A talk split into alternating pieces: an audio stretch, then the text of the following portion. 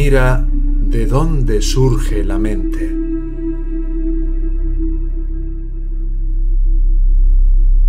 Ramana Maharshi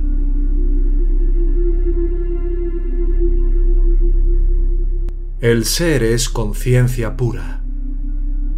Sin embargo, un hombre se identifica con el cuerpo que es insensible y no dice por sí mismo, yo soy el cuerpo. Alguien más lo dice. El yo ilimitado no lo hace. ¿Qué hace? Un yo espurio surge entre la conciencia pura y el cuerpo insensible y se imagina a sí mismo limitado al cuerpo. Busca esto y se desvanecerá como un fantasma. El fantasma es el ego o la mente o la sensación de individualidad. Todas las escrituras se basan en el surgimiento de este fantasma, cuya eliminación es su propósito.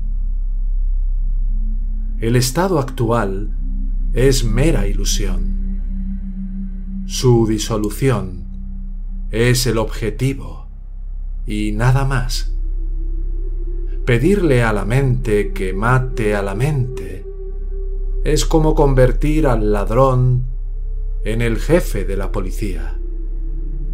Irá contigo y pretenderá atrapar al ladrón, pero no obtendrá nada.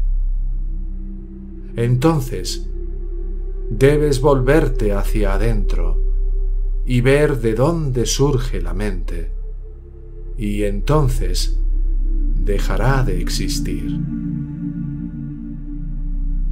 Por supuesto, estamos empleando la mente.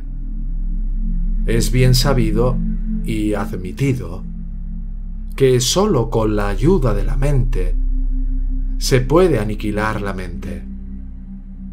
Pero en lugar de empezar a decir que hay una mente y que quiero eliminarla, empiezas a buscar su fuente y luego descubres que no existe en absoluto. La mente volcada hacia el exterior da como resultado pensamientos y objetos. Volcada hacia el interior, se convierte en sí mismo en el sí mismo mediante una investigación constante y continua de la naturaleza de la mente. La mente se transforma en aquello a lo que se refiere el yo, y eso es, de hecho, el sí mismo. La mente tiene que depender necesariamente para su existencia de algo burdo, nunca subsiste por sí misma. Es la mente la que también se llama cuerpo sutil, ego, jiva o alma. Eso que surge en el cuerpo físico como yo es la mente. Si uno pregunta ¿de dónde surge el pensamiento yo en el cuerpo en primera instancia? Se encontrará que es el hidrayán o el corazón. Esa es la fuente y el sostén de la mente.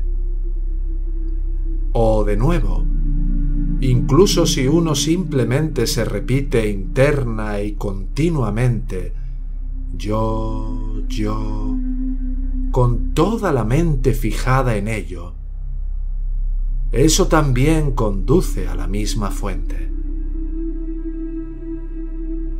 El primero y más importante de todos los pensamientos que surgen es el pensamiento primario del yo. Es sólo después del surgimiento u origen del pensamiento yo que surgen innumerables otros pensamientos En otras palabras, solo después de que ha surgido el primer pronombre personal yo, aparecen en la mente los pronombres personales segundo y tercero, y no pueden subsistir sin el primero, dado que cualquier otro pensamiento que pueda ocurrir solo después del surgimiento del pensamiento del yo, y dado que la mente no es más que un haz de pensamientos, es sólo a través de la autoindagación, ¿quién soy yo?, que la mente se sumerge. Además, el pensamiento integral del yo, implícito en tal indagación, habiendo destruido todos los demás pensamientos, finalmente se destruye o se consume, tal y como se consume un palo que ha sido usado para remover la pira funeraria en llamas.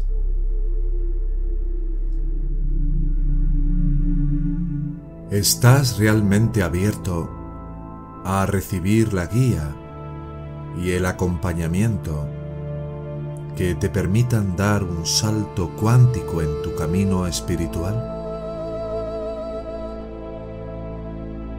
Si quisieras llevar a la práctica de tu propia vida el fuego de la verdad de estas enseñanzas, escríbenos a hola arroba yo soy tú mismo.com.